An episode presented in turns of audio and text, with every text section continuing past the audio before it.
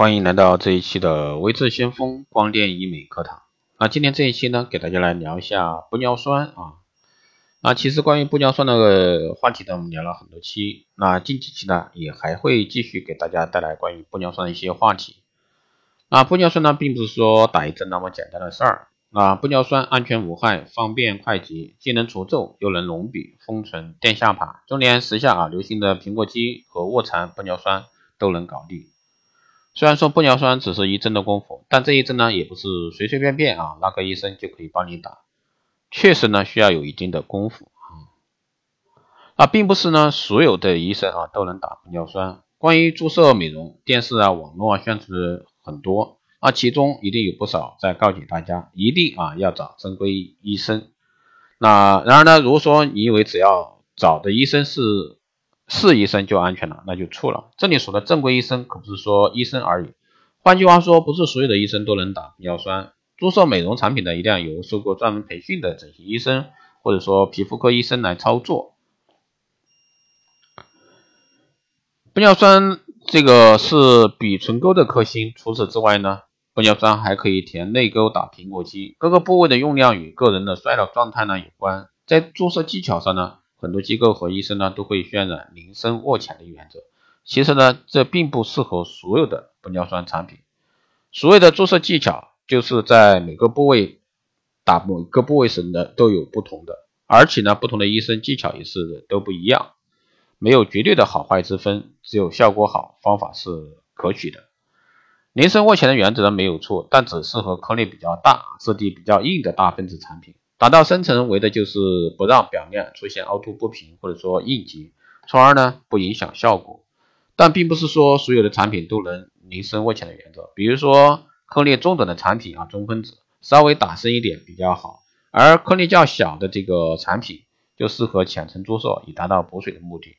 注射的一个基本原则就是深层大分子，中层中分子，浅层小分子。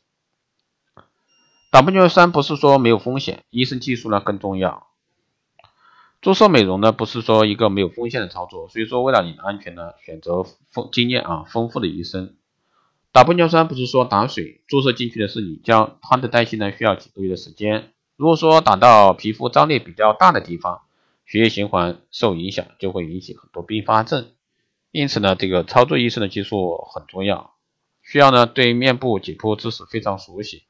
分清哪些地方能打，哪些地方是高危区，哪些地方需要特别注意，这都是需要我们去关注的。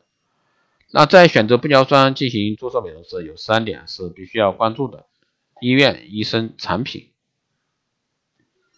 那为你注射的人呢，必须是具有医疗资格的医生，而且呢是经过正规专业培训的美容主治医生。一般来说，从事注射美容的多为美容外科主主治医生，或者说。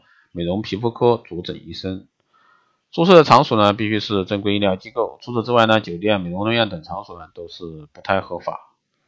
那要学会鉴别产品的真伪。那现在很多厂家的网站呢，都会提供辨别真伪的途径。所以说，注射前呢，先鉴别真伪。那最后呢，就是很多人都会比较关心的一个问题，就是玻尿酸能不能用一辈子？那对此呢，注射美容玻尿酸产品的主要成分为透明质酸。它是没有物种的一个差异的，在人体中没有排异性，组织相容性非常好，因此呢，玻尿酸也是可以长期使用的。好的，以上呢就是今天这一期啊，给大家聊的这个玻尿酸这些事儿，希望对大家了解玻尿酸这块儿啊，注射美容有一个好的帮助。